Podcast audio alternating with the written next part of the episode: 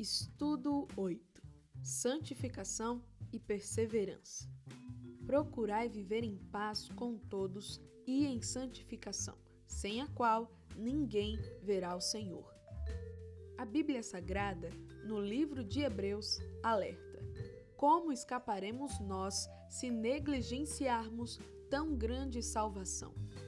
A doutrina da salvação é extremamente importante e deve ser entendida por nós. Não podemos negligenciá-la, mas precisamos nos preocupar com tal assunto. Por saber disso, dedicamos três estudos deste manual para tratar deste nobre tema. Nos dois últimos, analisamos os primeiros passos do processo de salvação: a regeneração a conversão, a justificação e a adoção. No presente estudo, consideraremos mais dois: a santificação e a perseverança. Sobre estes dois assuntos, a Bíblia é clara em mostrar como ambos os passos são importantes no processo de salvação. Sobre o primeiro, a santificação, a Escritura diz o seguinte: Procurai viver em paz com todos e em santificação, sem a qual ninguém verá o Senhor. Sobre o segundo, a perseverança, a Bíblia mostra que quem perseverar até o fim será salvo. Sem a santificação e a perseverança, o desenvolvimento da nossa salvação fica comprometido. Veja quão importantes são estes dois passos. Estudaremos essas doutrinas de forma mais detalhada, verificando a doutrina na Palavra de Deus. Vamos recapitular o que aprendemos nos estudos anteriores. Vários atos ocorrem desde o começo da nossa vida cristã. A regeneração, por intermédio da qual Deus nos concede uma nova vida, a conversão, quando nos arrependemos dos nossos pecados e nos voltamos para Cristo, crendo nele como Salvador e submetendo-nos a Ele como Senhor. A justificação, por meio da qual somos declarados justos e ganhamos o direito legal de estarmos diante de Deus, e a adoção, pela qual Deus nos torna membros de sua família. Vejamos agora mais dois atos que fazem parte deste processo: a santificação e a perseverança. O ensino bíblico sobre a santificação. Nesta parte do nosso estudo, trataremos alguns aspectos sobre a doutrina bíblica da santificação, a exigência, a natureza, o começo, a parceria, o processo, a amplitude e a plenitude da santificação. Comecemos com a exigência. Viver em santidade, de acordo com as Escrituras, não é uma opção pessoal que o crente deve fazer, mas uma exigência divina. Tanto o Antigo quanto o Novo Testamento mostram essa verdade. Sereis para mim santos, porque eu, o Senhor, sou santo e vos separei para serdes meus, diz o Antigo Testamento. Já no Novo Testamento, lemos: Como é santo aquele que vos chamou, sede também santos em toda a vossa maneira de viver. O que é santificação?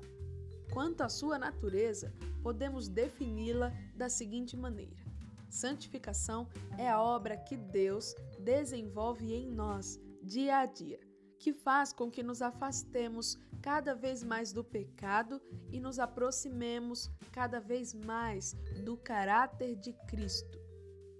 A Bíblia pede que os salvos em Cristo se afastem de sua própria natureza pecaminosa. Quanto mais fazemos isso, mais o Espírito Santo nos molda a imagem exata de Jesus Cristo. Porque aos que de antemão conheceu, também os predestinou para serem conformes à imagem de seu Filho. Outro ensino bíblico sobre a santificação pessoal, igualmente importante, é o que diz respeito ao seu começo. Segundo a palavra de Deus, a santificação começa com a regeneração, evento pelo qual acontece em nossa vida uma mudança moral significativa. A carta de Paulo a Tito deixa isso bem claro quando trata do lavar regenerador e renovador do Espírito Santo. De igual modo, em 1 João 3, versículo 9, lemos que, uma vez nascidos de novo, não podemos prosseguir pecando continuamente como um modelo de vida. O poder que a nova vida exerce em nós não nos deixa viver assim, porque se alguém está em Cristo, é nova criação, as coisas velhas já passaram. Essa mudança, chamada regeneração, define o começo da santificação. Depois, o processo de santificação se inicia. A santificação pessoal é um processo contínuo que durará por toda a nossa vida. Não acontece de uma vez por todas. Na regeneração, começamos a caminhada, mas ainda não estamos totalmente prontos. Há um longo caminho a percorrer até que cheguemos à medida da estatura da plenitude de Cristo. Embora não sejamos mais escravos do pecado, este insiste em permanecer em nós. De fato, a Bíblia é muito direta quando mostra que, apesar de convertidos a Cristo, ainda pecamos. Todavia, o desejo de nosso Deus é que vençamos o pecado a cada dia que caminhemos para a perfeição e, cada dia, sejamos mais santos. A boa notícia é que não estamos sozinhos nessa caminhada. A Bíblia ensina que há uma parceria entre Deus e o crente no processo de santificação pessoal. Como isso funciona na prática? Com relação à participação divina, podemos dizer que toda a Trinidade está envolvida nesse processo. Isto é, o Pai, o Filho e o Espírito Santo trabalham para que sejamos mais santos em nosso viver. O papel característico do Pai está relacionado ao fato de ele nos disciplinar como um Pai amoroso que é, visando ao nosso crescimento. Deus nos disciplina para o nosso bem, para sermos participantes da sua santidade. O papel característico do filho é, em primeiro lugar, que ele conquistou a nossa santificação. Por isso, a Bíblia diz que ele se tornou nossa santificação. Em segundo lugar, Jesus é o nosso exemplo de como ter uma vida santa. Quanto ao papel do Espírito Santo, é ele quem mantém a nossa santificação atuando diretamente dentro de nós, dando-nos maior santidade na vida. Mas e quanto a nós? Onde é que entramos nesse processo?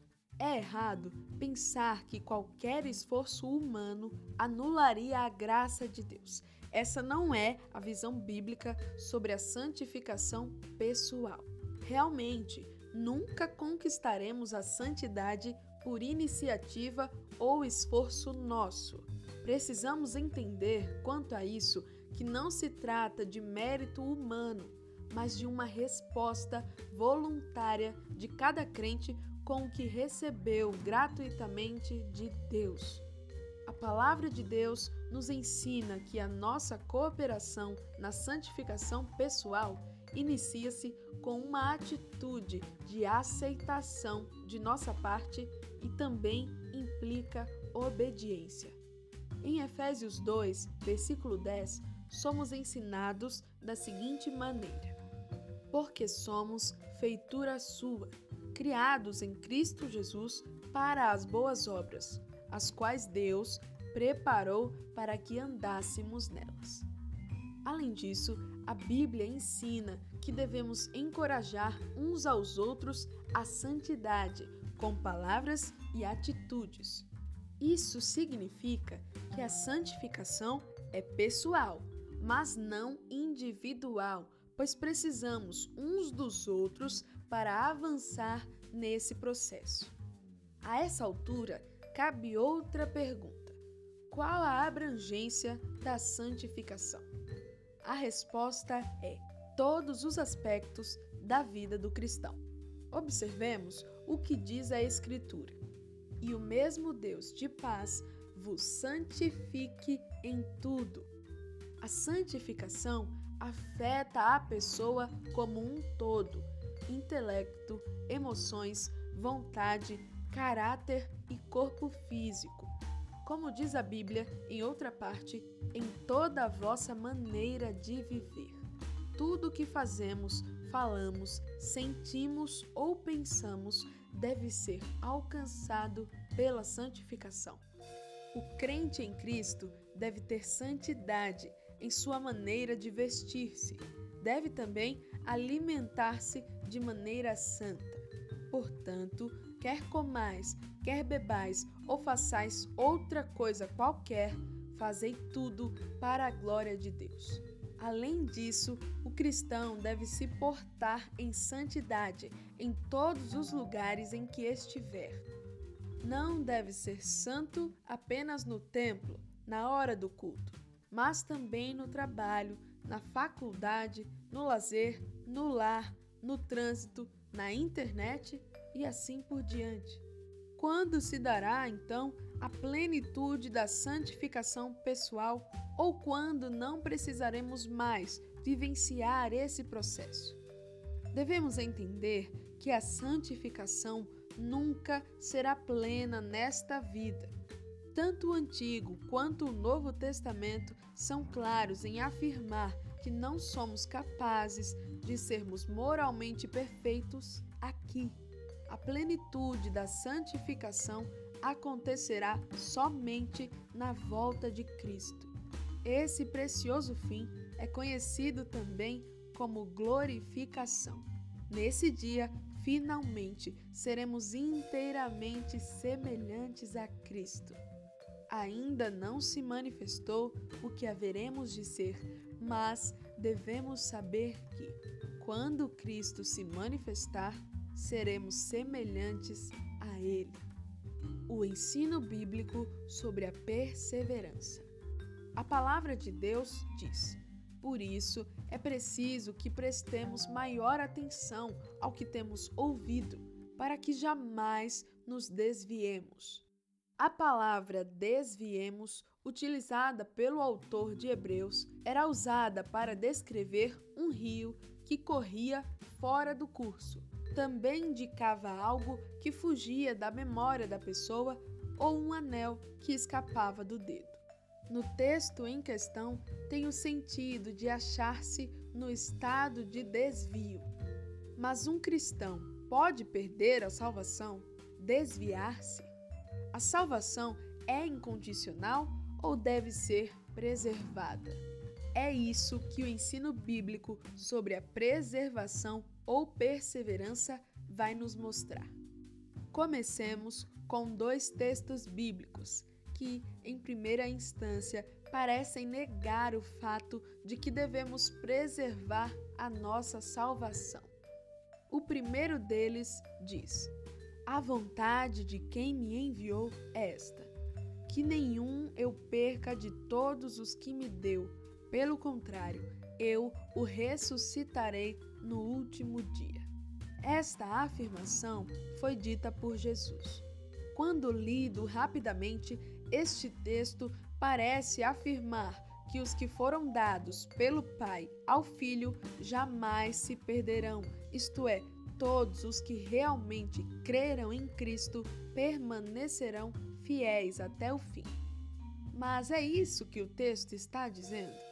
Observe atentamente a expressão "a vontade de quem me enviou". Jesus está dizendo que a salvação de todos aqueles que lhe foram dados é a vontade de Deus. Entenda bem que esta é a vontade de Deus. Em 1 Timóteo 2, versículo 4, lemos que Deus, nosso Salvador, deseja que todos os homens sejam salvos e cheguem ao pleno conhecimento da verdade. Veja que isso é um desejo de Deus, nosso Salvador, mas não significa necessariamente que acontecerá ou porventura todos os seres humanos que já existiram na face da terra foram salvos. Todas as pessoas de todos os tempos conheceram a verdade? Muito bem, mas você ainda pode questionar. Mas esta não é a vontade de Deus para Jesus? Que nenhum eu perca de todos os que me deu? Se alguém se perder, isso não significaria que Jesus não estaria cumprindo a vontade do Pai? A resposta é não. O fato de alguns se perderem, mesmo sendo enviados por Deus, não quer dizer isso. Na parte que cabe a Jesus, neste processo, ele fará de tudo para que todos sejam salvos. No entanto, leiamos o que diz o versículo seguinte: De fato, a vontade de meu Pai é que todo homem que vir o Filho e nele crer tenha a vida eterna. Preste atenção nas palavras vir e crer destacadas na minha fala. Na língua original, os termos são, teoron, ver, e pisteuon, crer. Estes dois verbos estão em um tempo grego chamado particípio presente, que indica uma ação continuada ou repetida. Então, a ideia dos termos no versículo é: a vontade de meu Pai é que todo homem que continuar olhando o Filho e continuar crendo nele tenha a vida eterna. Nós recebemos a salvação pela graça e escolhemos continuar crendo ou não, por causa do livre-arbítrio, que é um fator determinante nesse assunto as pessoas podem escolher se desviar. Deus não quer que isso aconteça e o Filho, através do Espírito, se empenha para que não ocorra. Todavia, essa possibilidade existe. É possível que o desvio aconteça. Ademais, se o ser humano não puder fazer esta escolha, infere-se que ele não tem o direito de escolher. Nesse caso, não é de fato livre. Outro texto que parece ensinar que, uma vez salvo, sempre salvo, é João 10, versículo 27 ao 28. Ali lemos: As minhas ovelhas ouvem a minha voz. Eu as conheço e elas me seguem. Eu lhes dou a vida eterna, jamais perecerão e ninguém as arrebatará da minha mão. Por causa desta afirmação, podemos dizer que esse texto está ensinando que uma pessoa que se rendeu a Cristo está eternamente segura, independentemente do que faz? É óbvio que não. Este versículo faz parte de uma resposta de Jesus aos seus opositores. O que o texto está apresentando é uma preciosa promessa de que nada exterior ao homem pode destruí-lo enquanto ele estiver depositando sua fé em Deus. Ou seja, ninguém pode arrebatar uma pessoa da mão de Deus a não ser que ela mesma escolha fazer isso. Agora, quanto aos textos que ensinam que o salvo precisa preservar a sua salvação, podemos citar vários deles. De início, pensemos no que Jesus disse a esse respeito. Ele alertou os seus discípulos quanto ao perigo de serem desviados. Será que ele os alertaria se não houvesse a possibilidade disso acontecer? Além do mais, em algumas ocasiões, Jesus enfatizou a necessidade de o crente permanecer fiel até o fim, mas quem perseverar, dizia Jesus. Por que ele usaria esta expressão se não fosse possível que alguém que creu nele não persevere? Isso é uma prova evidente de que isso pode ocorrer. Jesus disse à igreja de Filadélfia: Conserva o que tens, para que ninguém tome a tua coroa. Este é um claro alerta quanto à responsabilidade de um esforço contínuo para alcançar a coroa da vida.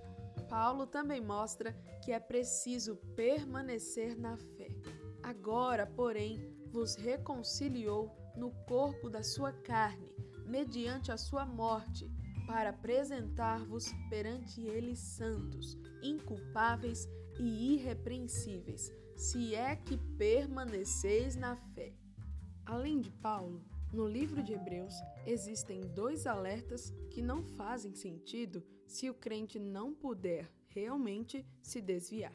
Leia o que diz a Bíblia no livro de Hebreus. Desejamos, porém, continue cada um de vós mostrando até o fim a mesma diligência para a plena certeza da esperança. Esse encorajamento foi feito porque, nesse mesmo capítulo, existe outro texto que diz ser possível ao crente apostatar-se e perder a salvação. É impossível, pois, que aqueles que uma vez foram iluminados e provaram o dom celestial e se tornaram participantes do Espírito Santo e caíram, sim, é impossível outra vez renová-los para o arrependimento. A palavra caíram não se refere a um simples tropeço de um cristão fraco, mas à apostasia, a uma rejeição deliberada de Jesus Cristo. Cristãos regenerados também continuam correndo o risco de se apostatarem de maneira final e irrevogável. Precisamos perseverar.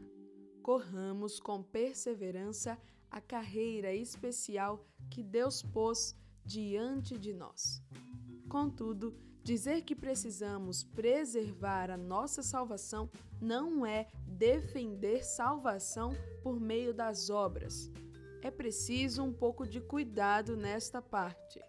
Como aprendemos quando estudamos sobre justificação, a salvação é recebida gratuitamente pela fé. Depois disso, entramos no processo de santificação. Nesse processo, o desejo de nos afastarmos do pecado e de nos parecermos cada vez mais com Cristo, apesar de ser uma exigência, afinal, sem santificação ninguém verá o Senhor, não deve ser encarado como uma imposição penosa, mas como uma resposta de gratidão e amor pela salvação recebida gratuitamente.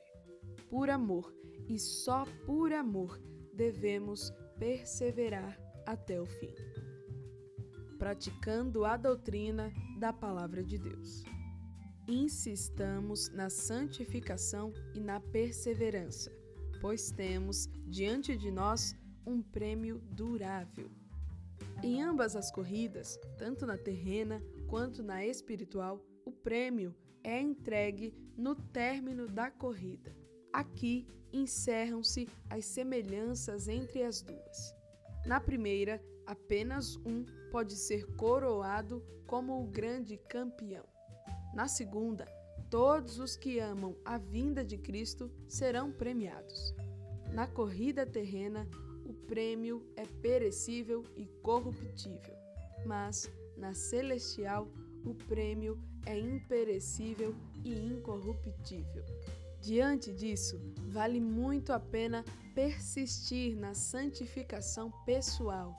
Aquele que for fiel até o fim receberá do Senhor a coroa da vida insistamos na santificação e na perseverança, pois temos diante de nós uma pátria celestial.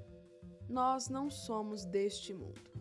Nele somos apenas peregrinos e estrangeiros. Como disse Paulo, a nossa pátria está nos céus. Nessa pátria temos os nossos direitos assegurados, nossos tesouros protegidos, nossa moradia preparada. Insista, pois, em sua santificação, persevere até o final dos seus dias aqui nesta terra. Lembre, temos da parte de Deus um edifício, uma casa eterna nos céus, que não é construída por mãos humanas. Há uma pátria muito melhor do que esta, nos céus. De lá também aguardamos o Salvador, o Senhor Jesus Cristo, para nos libertar de nossos inimigos. Insistamos na santificação e na perseverança, pois temos diante de nós um corpo glorioso. Por estar exposto e sujeito à maldição do pecado, nosso corpo é marcado por fragilidade, deformidade, enfermidade e mortalidade. Mas, na sua vinda, o Senhor transformará o nosso corpo de humilhação para ser igual ao corpo da sua glória, segundo a eficácia do poder que ele tem de até subordinar a si todas as coisas. Essa transformação não será gradativa, nem progressiva ou evolutiva. Será repentina e definitiva.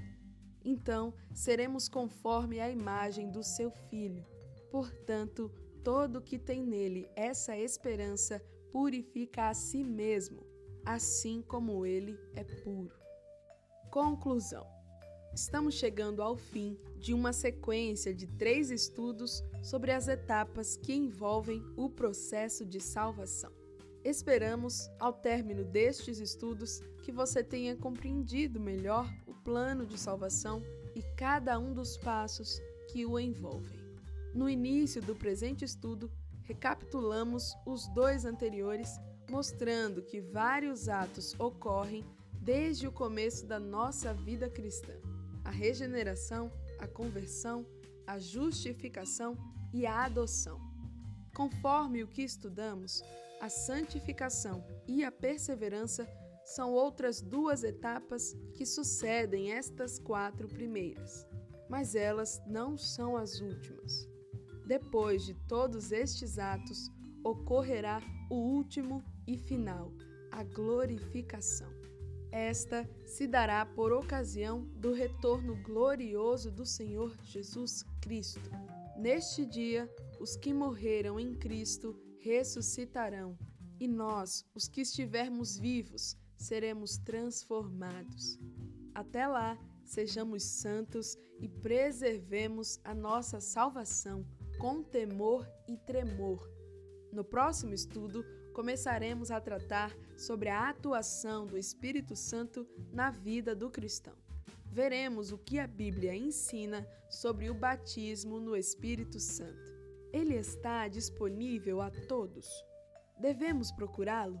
Estude o próximo capítulo e descubra essas respostas. Debatendo a doutrina da Palavra de Deus. Leia Romanos 8, versículo 29 Hebreus 12, versículo 14, Levítico 20, versículo 26 e 1 Pedro 1, do versículo 15 ao 16. O que é santificação?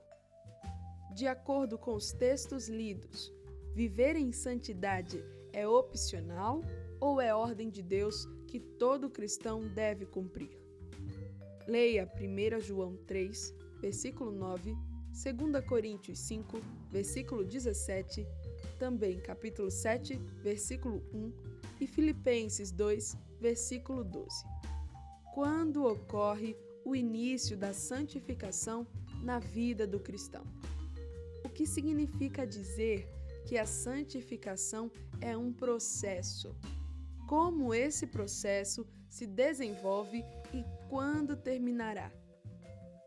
Leia 1 Pedro 1, versículo 14 ao 15 e 1 Tessalonicenses 5, verso 23. Com base nos textos citados, comente a parceria que há entre Deus e o cristão no processo da santificação pessoal. De que maneira Deus age em nossa santificação? Qual é a nossa parte? Quais os aspectos de nossa vida que a santificação abrange?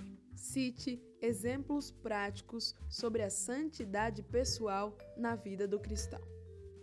Leia 1 João 1, verso 8 e 10 e capítulo 3, versículo 2.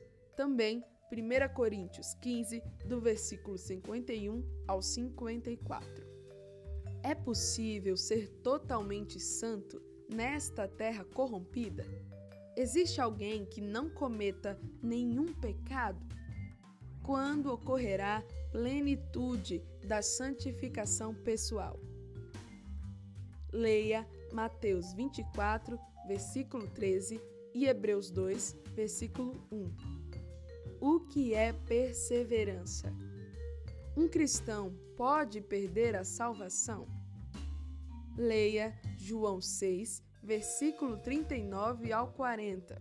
Também capítulo 10, do versículo 27 ao 28. Esses textos estão ensinando que o cristão não pode perder a salvação?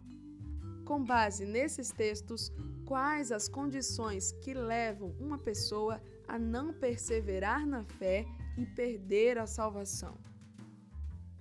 Leia Apocalipse 2, versículo 10, capítulo 3, versículo 11 e Hebreus 6, versículo 4 ao 6. De que maneira esses textos provam que é possível o cristão cair na fé e abandonar a carreira cristã.